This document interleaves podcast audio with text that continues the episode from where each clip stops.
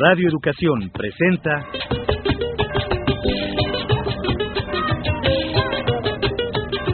Encuentro con el Son.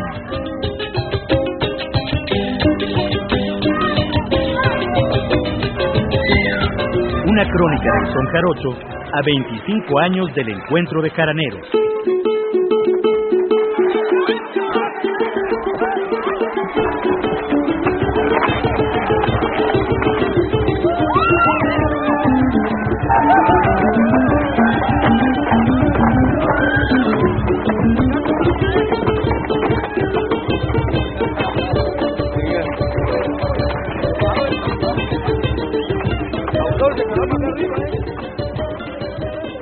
Tal amigos? ¿Cómo están? Nos da muchísimo gusto saludarlos en una emisión más de su programa Encuentro con el Son, Crónica del Son Jarocho, a 25 años del encuentro de jaraneros. Mi nombre es José Ángel Domínguez y me acompaña como siempre en esta serie el doctor Ricardo Pérez Monfort. Ricardo, me da muchísimo gusto saludarte como siempre. Gracias, igualmente. Y a mí me da particular gusto esto de dedicarle un programa nada menos que a don Constantino Blanco Ruiz, Costilla. Así es, ya platicamos en ocasiones anteriores un poquito nada más sobre la décima, pero ahora pues vamos a, a ahondar, a profundizar en esta cuestión. Y quizá uno de los decimeros más queridos del Sotavento y desde luego también uno de los más asiduos asistentes a los encuentros de jaraneros fue Constantino Blanco Ruiz, también conocido sobre todo como tío Costilla. Su estilo sencillo, popular y profundo lo convirtió en una figura muy escuchada y solicitada. Tanto sus décimas conocidas como aquellas que iba estrenando en los encuentros y en los fandangos se convirtieron en referencias obligadas para propios y ajenos. No era raro que en medio del traqueteo y el bullicio fandanguero se hiciera de pronto un silencio particular para que tío Costilla echara unas décimas y tras ellas un aplauso estruendoso permitiera que el fandango siguiera su curso. Digno heredero de la adaptación popular de los grandes momentos del siglo de oro y particularmente de aquel gran cultivador de la décima que fue Vicente Espinel hacia fines del siglo XVI y principios del XVII, Tío Costilla supo recoger en su vena poética los sentires y decires del mundo sotaventino al que pertenecía. El día de hoy lo recordaremos con algunas de sus décimas, pero sobre todo con su propio testimonio. Traje de falda almidonada, agua blanca requillada y pañueleta de encaje, abanico cual celaje, sobre el delantal desflora su porte de gran señora, que en la mirada posea y con garbo taconea la carocha bailadora.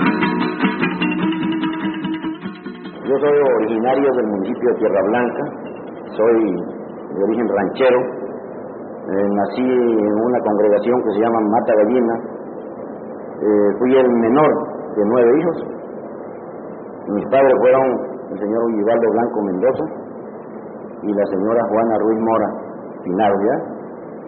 Eh, dedicado a los trabajos del campo, el ganadero, el agricultor, trabajo que yo aprendí con mucha dedicación porque tengo vocación para ello, me ha gustado el campo. A la edad de 21 años tuve el deseo de salir de allá, me vine a Alvarado a, a auxiliar a un hermano mío mayor que tenía un negocio ahí. Ahí radiqué durante cuatro años, ahí me casé con una mujer de Alvarado. Luego me vine a vivir a Lerdo. Eh, tiene 30 años que radico en Lerdo de Tejada, 31. Este, desgraciadamente ella hace más de 5 años falleció. Propiamos cuatro hijos, Octavio, Sandra Luz, Baldo y Constantino, el menor. Eh, trabajé durante mucho tiempo como chofer, chofer en lo ajeno, siempre con el deseo de, superarme, aunque mi padre gozó de un medio más o menos regular, porque como le dije antes, era ganadero y agricultor, tenía terreno, ganado, pero mi deseo fue abrirme paso mm, por mi cuenta. Luché, trabajé, eh, siempre con el deseo de, de tener un camión propio, lo logré adquirir y me dediqué al transporte de materiales para construcción, que hasta la fecha tengo un camión de volteo. Llegué a tener tres carros, pero desgraciadamente el negocio no fue muy fructífero a, través de, del tiempo, ¿no? porque las cosas cambiaron. Eh, entonces ahora vendí camiones, me dedico también al campo, tengo unos animalitos, tengo caña, eh, donde radico lejos de Tejada es una cañera, hay dos ingenios. O sea que me dedico a lo, lo primitivo, lo primero que aprendí, que es el campo. Independientemente del camión que tengo, que lo tengo un chofer, ya no quiero manejar, ya estoy grande. Y por lo que respecta a mi vida, pues eso ha sido más o menos, ese ha sido mi, mi medio de vivir.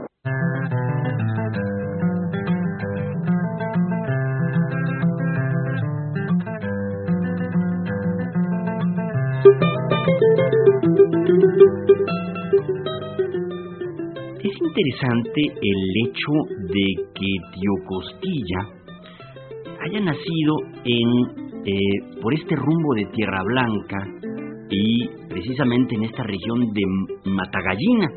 Nos cuenta Toño García de León que esta era una región eh, muy importante donde eh, se fueron refugiando algunos um, cimarrones eh, y que de ahí precisamente es en buena medida como el corazón de la cultura jarocha.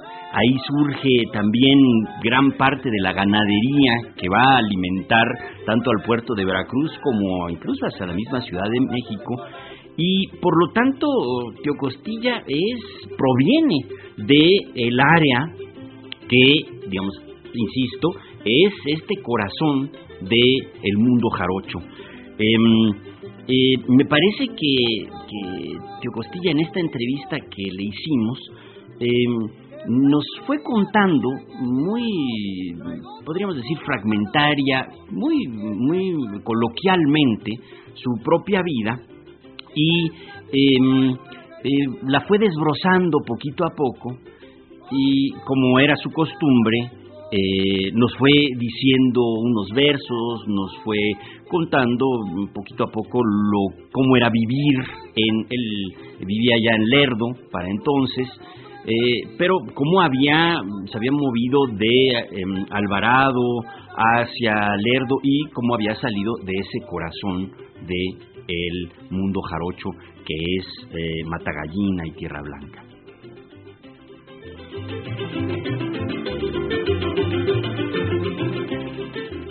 Nací el 11 de marzo de 1931, a la fecha tengo 58 años, aproximadamente a la edad de 13 años. Yo asistí a una escuela rural vecina al rancho de nosotros, a una distancia de 8 kilómetros. Iba yo diariamente a caballo a, a la escuela a la edad de 11 años. De 10 años me inscribí en la escuela, o me inscribieron, y le voy a explicar dónde, cómo me vino a mí el, el amor por la décima sobre todo.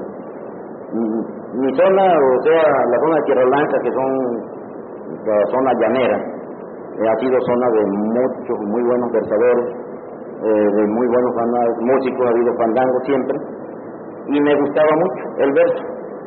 Eh, recuerdo que en el tercer año, mm, entonces los libros eran gratuitos, ¿no? o no sé hasta la fecha. Recuerdo que me tocó, o nos tocó, en el tercer año leer un libro que se llamaba Adelante.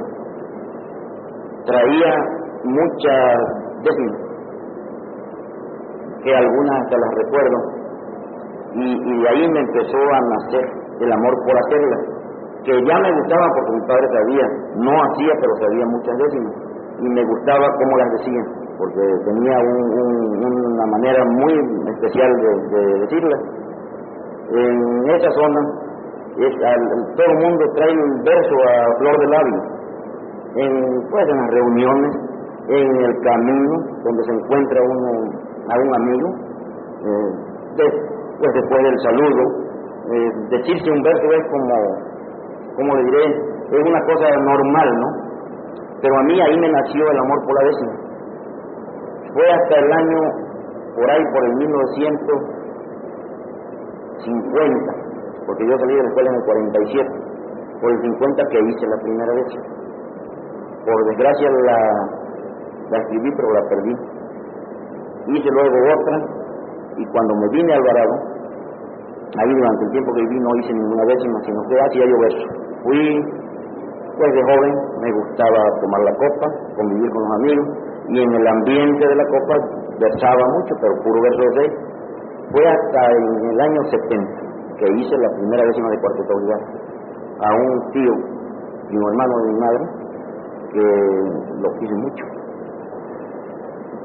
Cuando él murió, quise hacerle esa décima y ya de ahí comencé a seguir haciendo.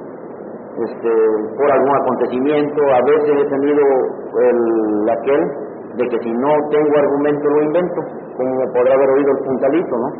Ese argumento, pues eso es ficticio, yo no, no, no, no es cierto lo que digo, sino que busqué el argumento, lo inventé. Lo de la negra Tomasa Iden, también son cosas que hay que echar a volar la imaginación para tener, o sea que el poeta, pienso yo, cuando no tiene argumento hay que inventarlo, con el deseo de seguir haciendo algo, ¿eh? Y ver, pues, desde luego, que gusta, y aquello gusta, que bueno.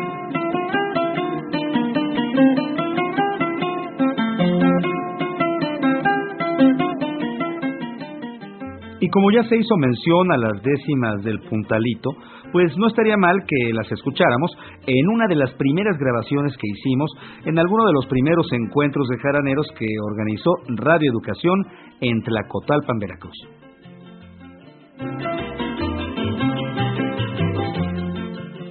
Ando mal del apetito, es muy poco lo que como, me sobo bastante lomo, pues mi trabajo es durito. De Veracruz yo solito salí el otro día temprano, siete plátanos manzanos me comí en Boca del Río para no sentir el frío un toro de Chabacán. Me bajé en Paso del Toro a echarme una botanita, medio kilo de carnita que casi vale un tesoro. Para salir del azoro de masa pedí un tamal, café con leche, un sidral, plátano con mantequilla, medio kilo de tortilla y huevo frito natural. Un jugo de piña helado me zorrajé en la laguna y ya sin pena ninguna enfilé rumbo al Alvarado. Ya llevaba yo pensado hacer un alto en Salinas, a tomar joveitidina antes que otra cosa hacer, y ahí me logré comer la mitad de una gallina. Me traje como botana una pierna de armadillo y me paré en arbolillo a echarme una campechana. No me quedé con las ganas de un torito de limón para hacer buena digestión y me eché con precauciones ocho docenas de opciones y un kilo de camarón. Llegué al paso nacional con más hambre que un coyote, me bajé del carro al trote y me comí otro tamal. Por atención especial me hicieron una sangría, la tomé con alegría y luego con mucho afán avancé hasta Chocotán y me comí una sandía. Ya con ese puntalito llegué a Lerdo sin problema, solo pensando en la cena que era un potaje exquisito. Me dio mi mujer bollito de lote con mantequilla y me preguntó costilla qué otra cosa ha de querer y le dije que ha de ser carne asada a la parrilla. Toda la noche dormí, pero sin probar bocado, y aunque estaba yo acostado, mucho apetito sentí. A mi mujer le pedí temprano antes de pararme algo que pudiera darme para calmar el padrejón. No crean que soy comelón, no me gusta malpasarme. Muchas gracias. Entrevistamos a Tío Costilla hace más de 10 años y entre la plática surgió cómo había hecho su primera décima. ¿Quieren escucharlo? Recuerdo la primera que hice de cuarteta obligada, la que le hice a mi tío. Mi tío se llamó Adrián Bejarano Ruiz. Usted ha de haber oído nombrar al Vale Bejarano, muy famoso en la región. Él era sobrino carnal del Vale, hijo de un hermano del Vale. También hacía verso. Y era hijo de un hermano de mi abuelo, era primo hermano de mi madre. Y dice, dice, se vistió de luto el llano, triste está la zona entera, lamento por donde quiera porque murió Bejarano. Adrián Bejarano Ruiz, nativo de esta región, hombre de buen corazón a quien yo bien conocí. Ya que el destino fue así y se ensañó en este humano, quiero yo como cristiano elevarle una oración y con sobrada razón se vistió de luto el llanto. Fue un hombre muy servicial de todo mundo, apreciado, útil, muy bien mandado, honrado a carta cabal, que a nadie nunca hizo un mal,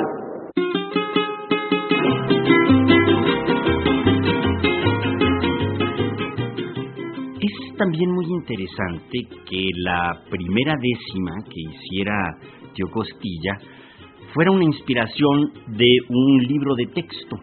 Eh, en aquella época, estamos pensando en la década de los años 40, principios de los 50, los libros de texto incluían eh, piezas literarias que se referían a las localidades, a los distintos espacios.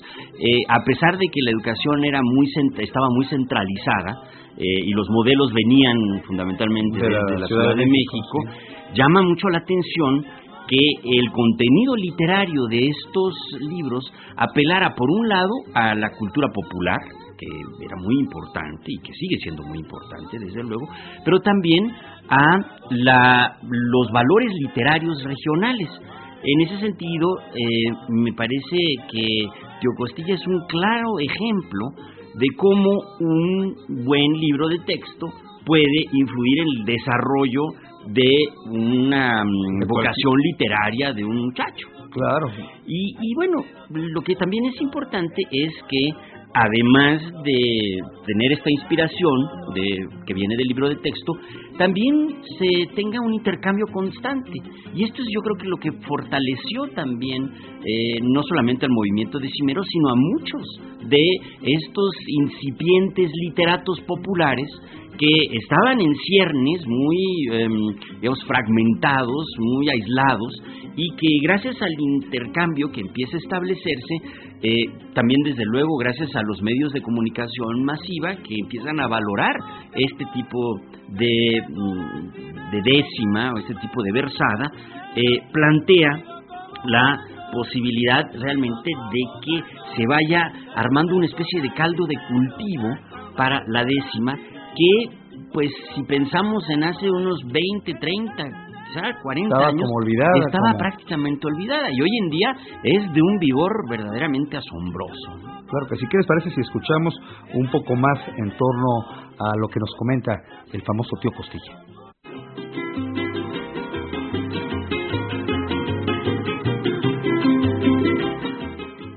Bueno, nada más eh, oportunamente, oportunamente que se, en las reuniones que se trataba de, pues fulano compone que diga algo, ¿por qué no?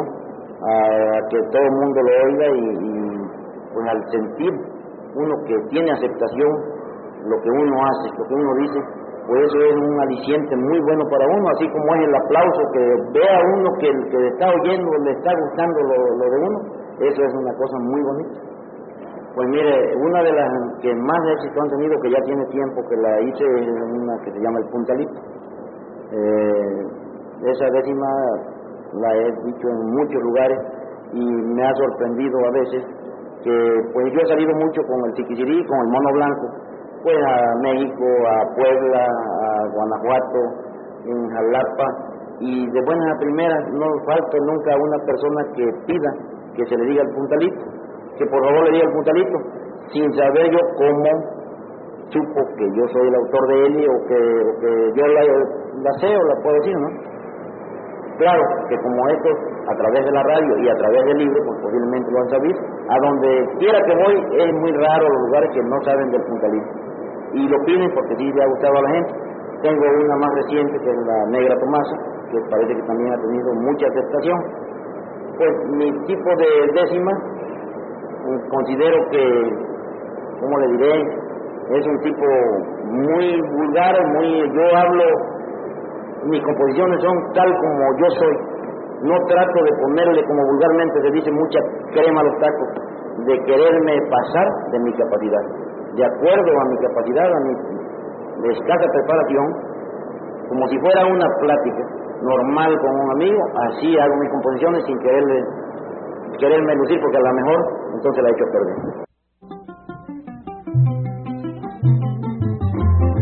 Todo gusto para ustedes.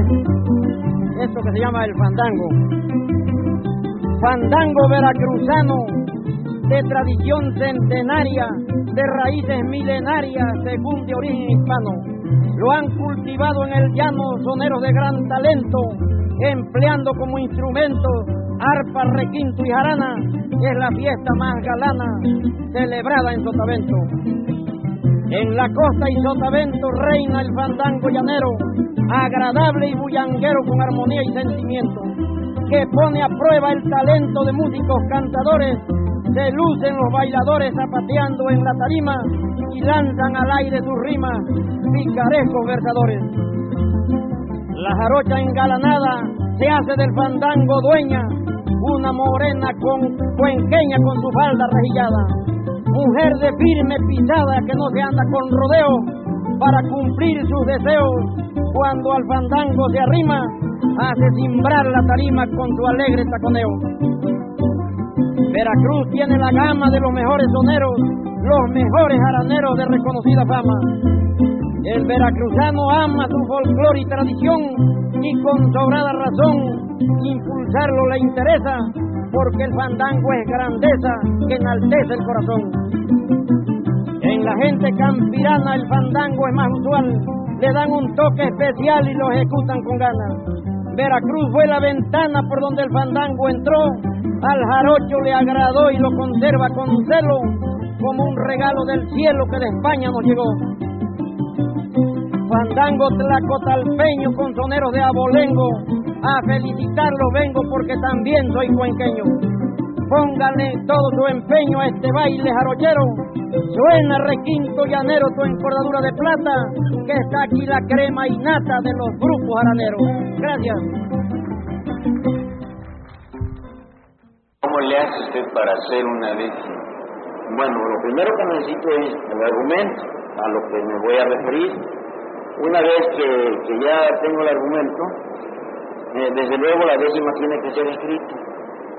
Posiblemente hay quien hace una décima, yo le nombro pie a cada, a cada décima, o sea, de diez, y, si y, puede ser de diez décimas. Yo entiendo esto, lo que yo sé de muchos años atrás, décima se le nombraba a una composición de diez pies que vienen siendo 100 versos, 100 renglones, la décima libre.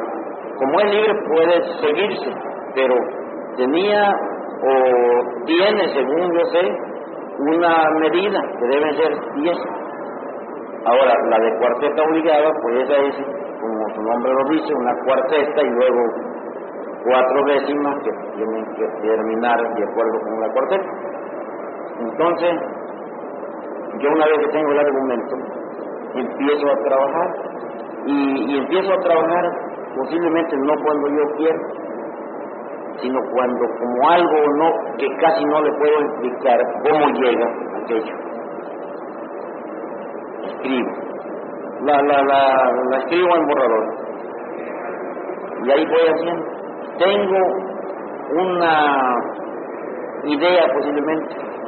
Hay hay, hay lugares, hay ocasiones, hay en ciertos ratos donde, y le voy a decir cómo es, por ejemplo, yo me subo a un carro de pasaje a viajar y ahí es donde me concentro y se me facilita más.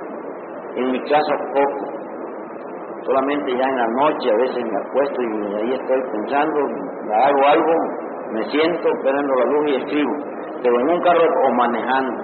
Yo manejé muchos años, muchos años en carretera y en camino en el carro de volteo. Entonces, manejando solo, desde luego, ya no solo. Este, empiezo a trabajar y a donde ya hice algo, ahí me paro y escribo. Ya una vez que tengo el borrador, viene la pulida, porque hay que irla puliendo y la voy puliendo hasta que ya considero que está, ya entonces la paso a máquina. Pero le vuelvo a repetir, no hay lugar más propio para mí para componer que es viajando en carro de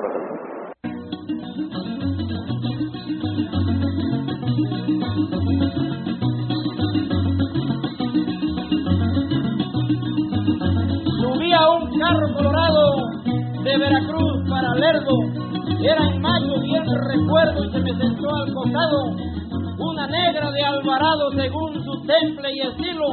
Al decirlo no vacilo y sin ser exagerado, con un peso aproximado de 150 kilos. El problema comenzó cuando se arrancó el camión, pues me ha dado un pisotón que un dedo se lo llevó. Entonces me dije yo, cosilla creo nos bajamos y en otro carro nos vamos, pero pensé a mi manera, voy a torear esta fiera a ver a cómo tocamos.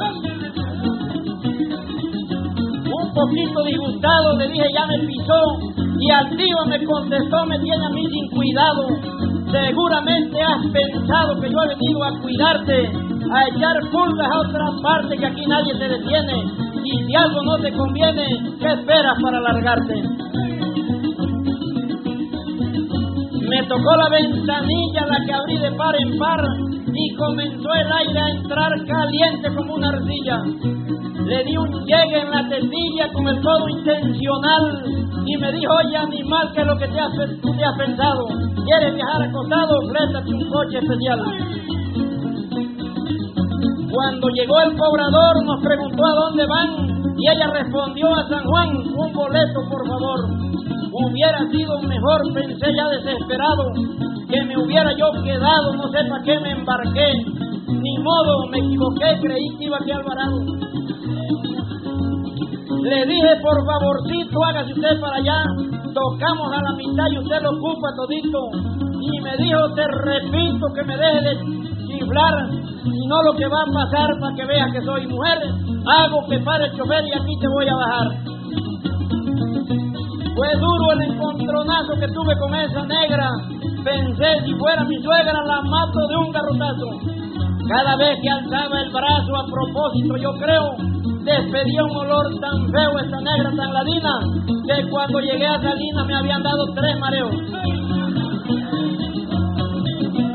En Alvarado compró 10 tacos de chicharrón, de tepache un garrafón y todo se ingirió. Tranquila se acomodó cual voluminosa era y me oprimió de tal manera que me impedía respirar y tuve que continuar con la cabeza de fuera.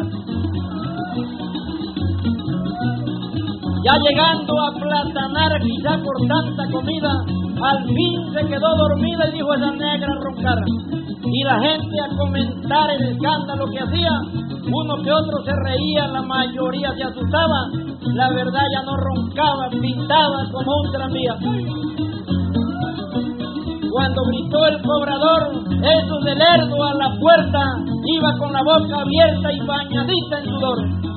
Reconociendo mi error, que esto por necio me pasa, me fui derecho a mi casa y cuando al fin me refresqué, yo mismo me pregunté, ¿será la negra Tomasa? Gracias.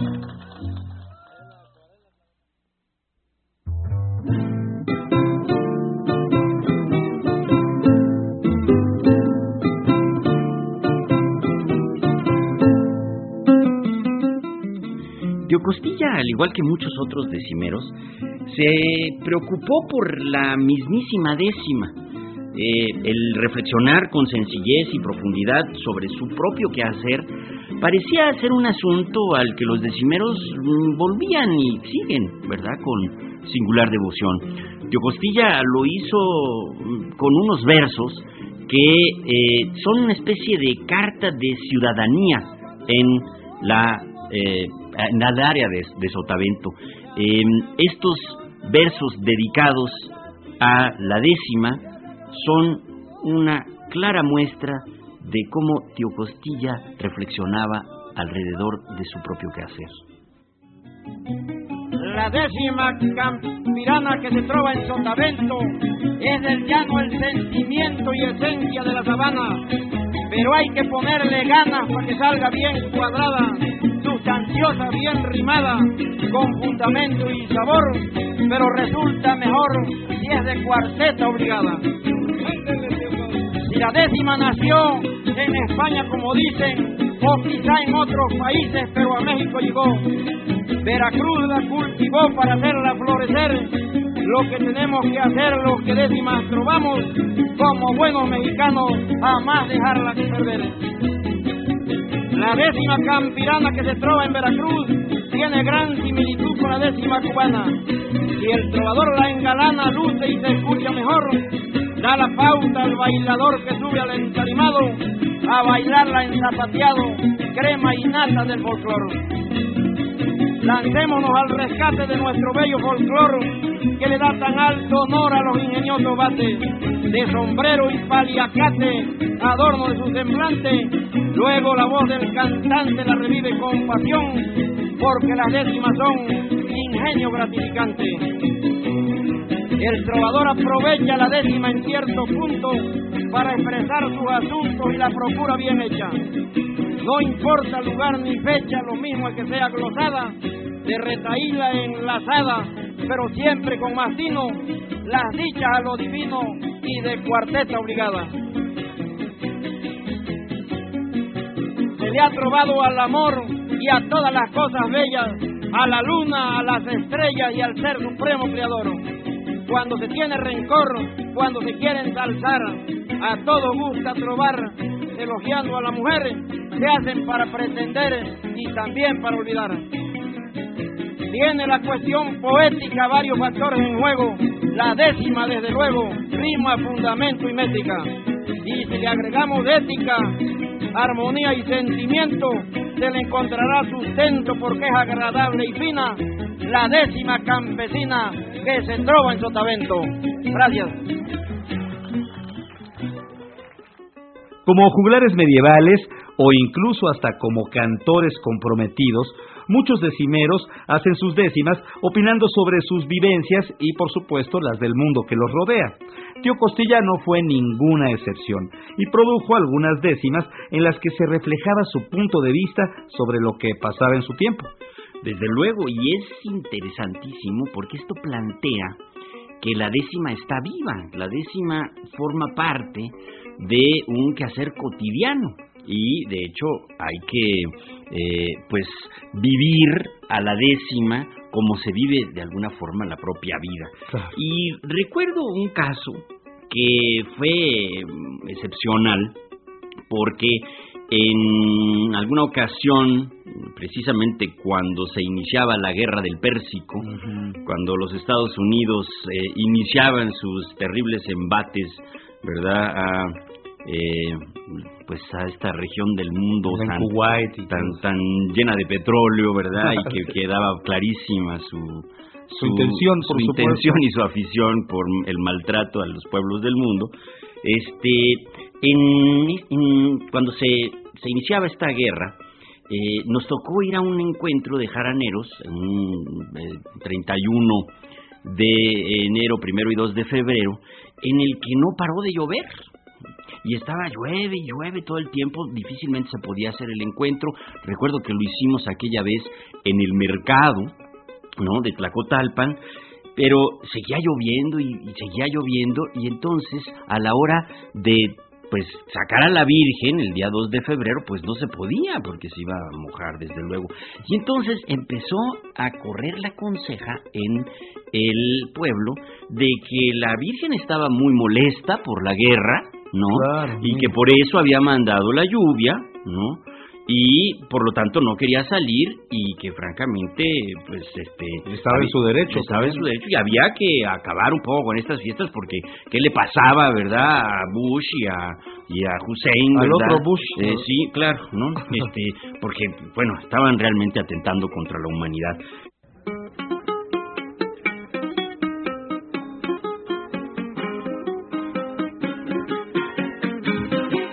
Le puse a Saddam Hussein un telegrama extra urgente en el que le hago patente que está violando la ley. No hay presidente ni rey que sin justificación pueda en ninguna ocasión, aun con mucha jerarquía, violar la soberanía de ninguna otra nación. De Kuwait quiere adueñarse por la riqueza que tiene, eso es lo que le conviene para el petróleo llevarse. Jamás quiso doblegarse por más esfuerzos que hicieron que saliera le pidieron, pero no quiso hacer caso y le pusieron de plazo hasta el día 15 de enero. Es un tipo jaquetón, pendenciero y atenido. Hasta ahora no han podido quitarle lo valentón. Aunque no tiene razón, mucho perjuicio ha causado. sus misiles ha lanzado sin que lo detenga nada, porque las fuerzas aliadas dicen que le hacen los mandados.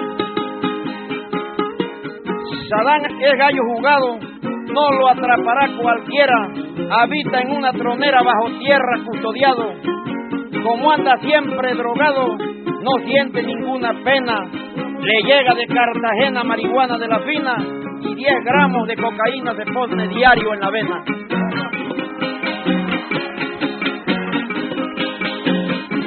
Fuma marihuana pura enrollada en el tabaco, por eso es que a cada rato al mundo entero censura. Pero es tanta su locura que sueña estando despierto. No dudemos que sea cierto lo que se le oye decir, que de Caguay va a salir solamente, solo que lo saquen muerto. Tienen un plan muy certero para poderlo atrapar. Dicen que van a llevar 100 perros armadilleros para dar con el agujero donde tiene su guarida y taparle la salida para que no pueda escapar. Solo no se va a entregar ni aunque el Papa se lo pida. Si Sadán quiere pelear y Bush le quiere hacer frente, que lo hagan personalmente sin vida sacrificar. Que escojan un buen lugar donde la gente los vea para que presenten pelea como dos buenos guerreros y sabremos de cuál cuero van a salir más correas. En fin, ya no digo más porque trabajo me cuesta. Ahora solo nos resta hacer votos por la paz. Criticarlo es por demás. Los errores son de humanos. Como dos buenos cristianos lo que deberían de hacer es, su error reconocer, buscarse y darse la mano. Muchas gracias.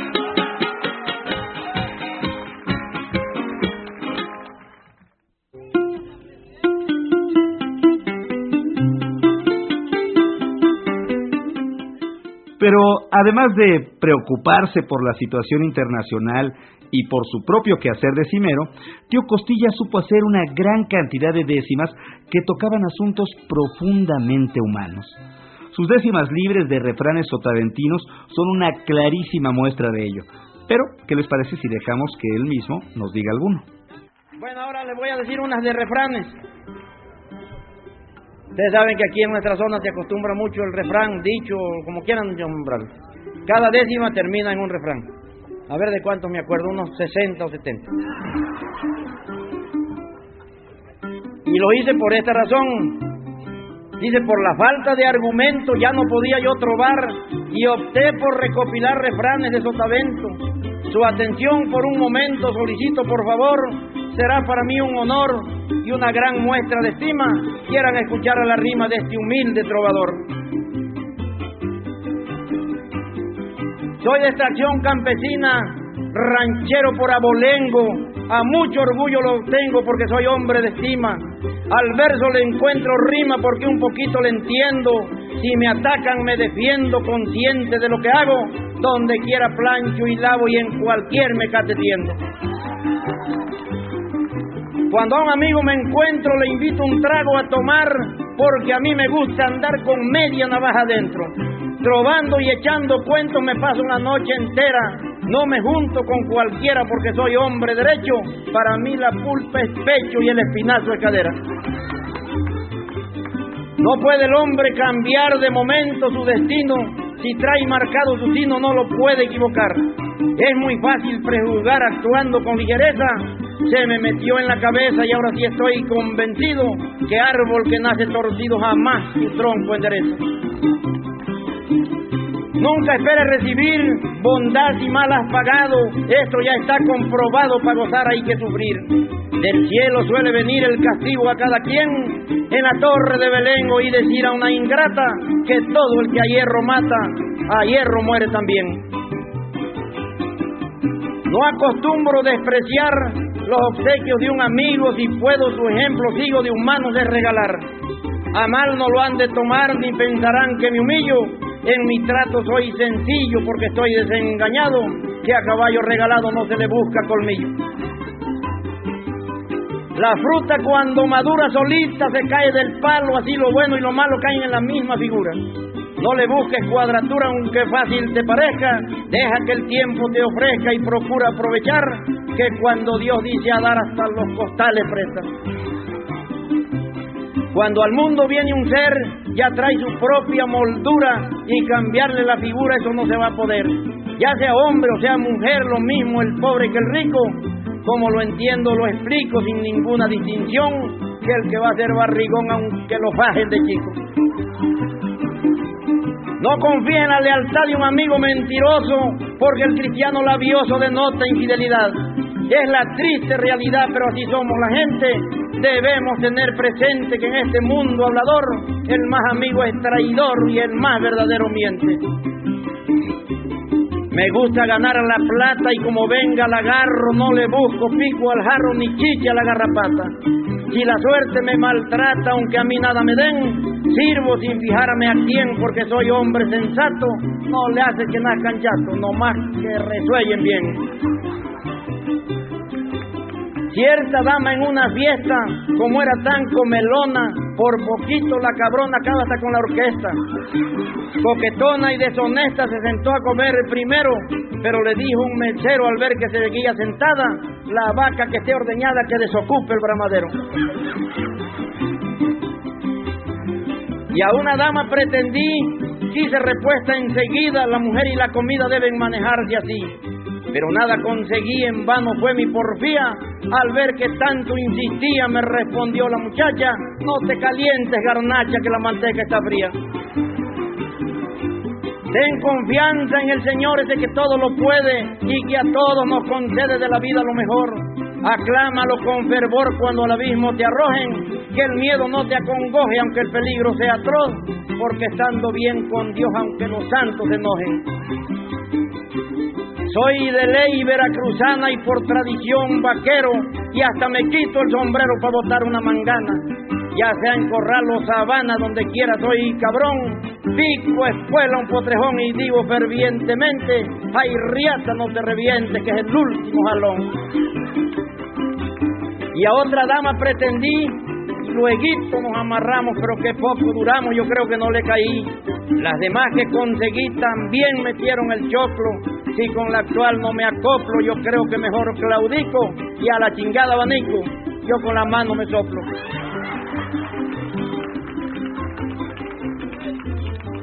Desde que existen disculpas casi nadie queda mal. Eso no es cosa casual, muy a menudo resulta. Lo inútil nadie lo oculta, eso es lo que yo calculo. Algunos con disimulo de su ineptitud hacen gala. Cuando la partera es mala, le echa la culpa al chamaco. y en fin me despido airoso concluyendo mi tarea. Aunque ninguno lo crea, lo inútil es contagioso. El hombre que es caprichoso ni de Dios tiene perdón, jamás cae a la razón ni puede justificarse con pendejos ni a bañarse, porque se le va el jabón. Y como en toda poesía popular, los asuntos del alma, particularmente los del terrible y bello amor, pues no pueden quedarse fuera. Tío Costilla supo darle a los revuelos amorosos muchas pistas de cimeras, Ricardo. No, hombre, y bueno, tan fue así que tiene unos versos verdaderamente maravillosos a las morenas jarochas que eh, desde luego generan mucho mucho conflicto entre los mismos jarochos y entre también los que no somos jarochos, ¿verdad? Eh, en ese sentido, el, el, amor, según Tío Costilla, eh, era prácticamente la sal de la vida. Pespunteando una morena debajo del empalmado, se oye al jarocho inspirado para disipar las penas. Con gusto voy a trobar a mi lindo sotavento, tierra que refresca el viento con su suave abanicar.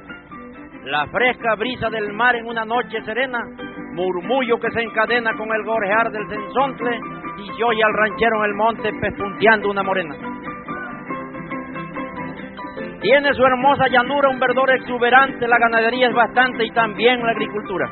Hizo la diosa natura, creo que de muy buen agrado, al jarocho enamorado quien con su trova costeña va a florear a una trigueña debajo del empalmado. Son hermosas y leales las hembras de mi región y para bailar un son no tienen quien las iguale.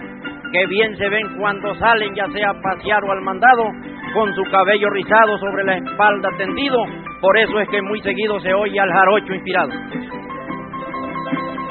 Es nuestra hermosa región orgullo de nuestro estado porque aquí se le ha trovado al mundo y su formación. Hasta el más lejano rincón en noches de luna llena, ahí la jarana suena y sobre el entarimado se le tupe al zapateado para disipar las penas.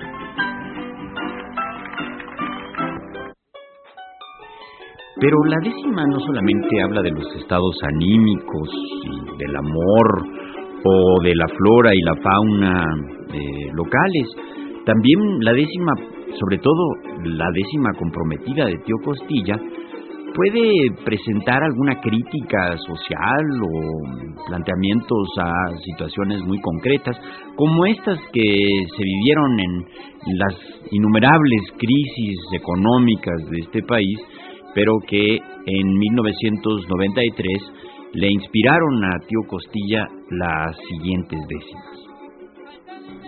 Aunque mi estilo ha sido siempre la décima chuja, ahora le di un, un medio giro ahí y compuse algo acorde con la situación, con la crítica situación por la que estamos atravesando en nuestro estado y en el país. Y esta décima se llama La problemática actual y dice así, año de cambio y sorpresas, año del 93, se ha puesto el mundo al revés y agudiza la pobreza. Hombres de mala cabeza con albedrío de poder, tras un triste amanecer, confusión y desconsuelo, nos elevan hasta el cielo y luego nos dejan caer. El sistema monetario sufre tremendo bajón se empobrece la nación, se acaban los millonarios. Lamentación, comentarios, desempleo y carestía están a la orden del día. Hay tristeza y confusión, despido y liquidación de obreros y empleomanía. Cambios en el gabinete, perturbación nacional, la miscelánea fiscal, cada día peor el brete. Artículo 27 que rige la ley agraria, también la ley hacendaria sufre modificación y la deuda de la nación sigue multimillonaria. Ahora con el nuevo peso la gente está confundida, no le agarra la movida, es complicado el proceso. Va el país en retroceso, pero una cosa sí creo, que con el retiqueteo los precios han aumentado y estamos desconcertados con eso del redondeo. Llegaron los reyes magos con las árganas vacías, motivo la carestía que causa tantos estragos. El gobierno con halagos nos quiere lavar el coco, tal vez le parece poco tanta desocupación. Si sigue esta situación vamos a parar en locos. De desconcierto y rumores la atmósfera está cargada, la población alarmada nomás se oyen los clamores. Cada día estamos peores, ni la menor duda cabe. Aunque la razón se sabe, nada queda por hacer. Y qué difícil va a ser enderezar esta nave. Despierta ya, compañero, usa la imaginación. Piensa pues en la inflación y en la gran cuesta de enero. Piensa que nuestro dinero con los tres ceros quitados queda desvalorizado, en nada se convirtió. Y aunque nos digan que no, cada día más devaluado. ¿Qué hacen los diputados? ¿Dónde están los senadores? ¿Se olvidan estos señores de quien nos ha postulado? Tal vez se les ha olvidado cuando por el voto vienen, que nomás nos entretienen con su florido falsete. A ellos que les come el pepe y al cabo ni milpa tienen.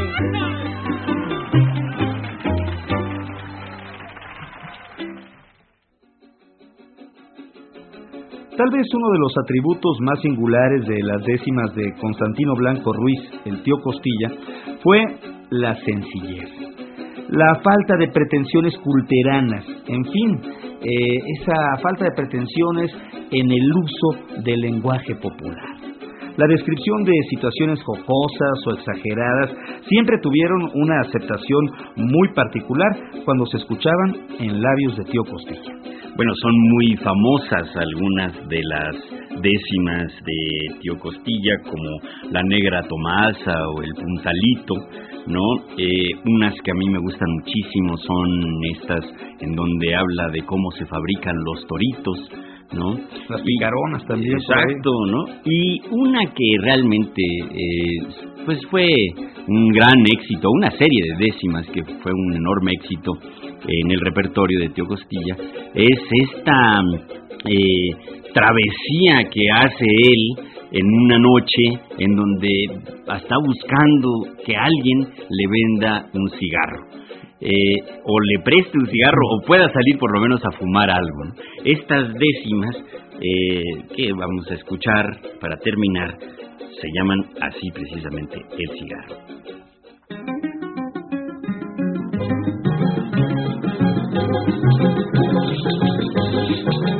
Esta décima es para aquellos fumadores empedernidos.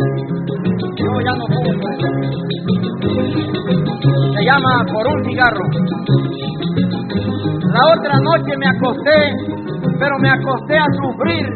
No me podía yo dormir y mejor me levanté. Quise fumar y busqué los cigarros que tenía y para desgracia mía, después de mucho buscar, logré la caja encontrar, pero ya estaba vacía.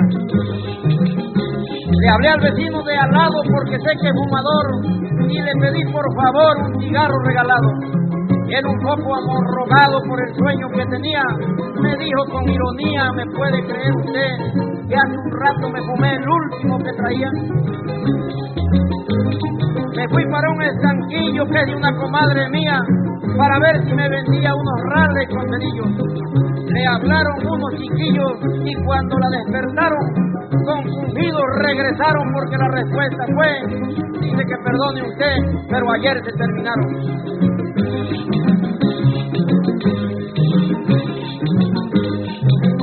Me fui para el bar El Tarro de un amigo y compañero y le dije al cantinero, despáchame unos cigarros. ¿De dónde te los agarro? Me dijo con voz sencilla. Sigue buscando costilla a ver si hayas por ahí. Yo hace un rato que vendí la última cajetilla. Por esos alrededores busqué sin nada encontrar y las ganas de fumar eran cada vez mayores. Me encontré con dos señores que de un carro se bajaron y cuando me saludaron como cuate los creí, un cigarro les pedí y de plano me lo negaron. Rumbo a la esquina, bastante malhumorado, yo que siempre había pensado que el vicio no me domina. Llegué y le toqué a Martina y un cigarro le pedí, pero nada conseguí porque me dijo impaciente, no vengas de impertinente, quisiera uno para mí. Me fui al Seguro Social pensando que ahí la haría, me le acerqué al policía de la puerta principal. Tras un saludo cordial le dije a boca de jarro, regáleme usted un cigarro que me está matando el frío. Y me dijo, amigo mío, no fumo, tengo catarro. Le puse el forro al sombrero porque quería llovinar y me fui para otro bar llamado el Centro Cañero. Fue tan fuerte el aguacero que llegué todo empapado. Cuando creí haber logrado aquel deseo en cuestión, grande fue mi decepción porque ya estaba cerrado. A una joven muy galana que en la calle me encontré, la hora le pregunté las cuatro de la mañana. Le di vuelta a la manzana y unos amigos me hablaron. Con atención escucharon que un cigarro les pedía y uno dijo yo traía, pero mira, me mojaron. Seguí por aquel sendero aferrado a mi porfía, llegué a una tortillería y le dije al molinero, amigo, por favor, quiero me regale una colilla. Y me contestó, costilla, vas a pescar un catarro, tú sufres por un cigarro, llévate la cajetilla.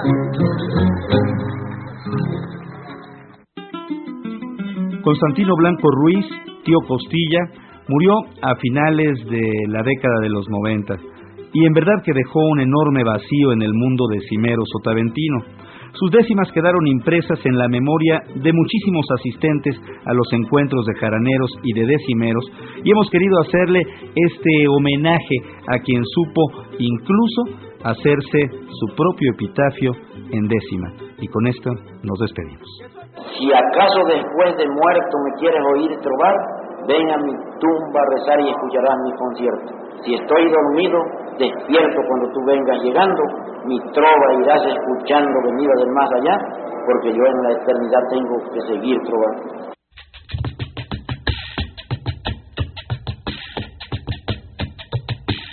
Radio Educación presentó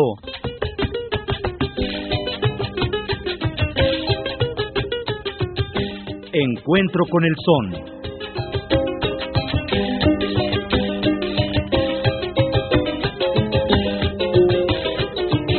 Una crónica del son jarocho a 25 años del encuentro de jaraneros.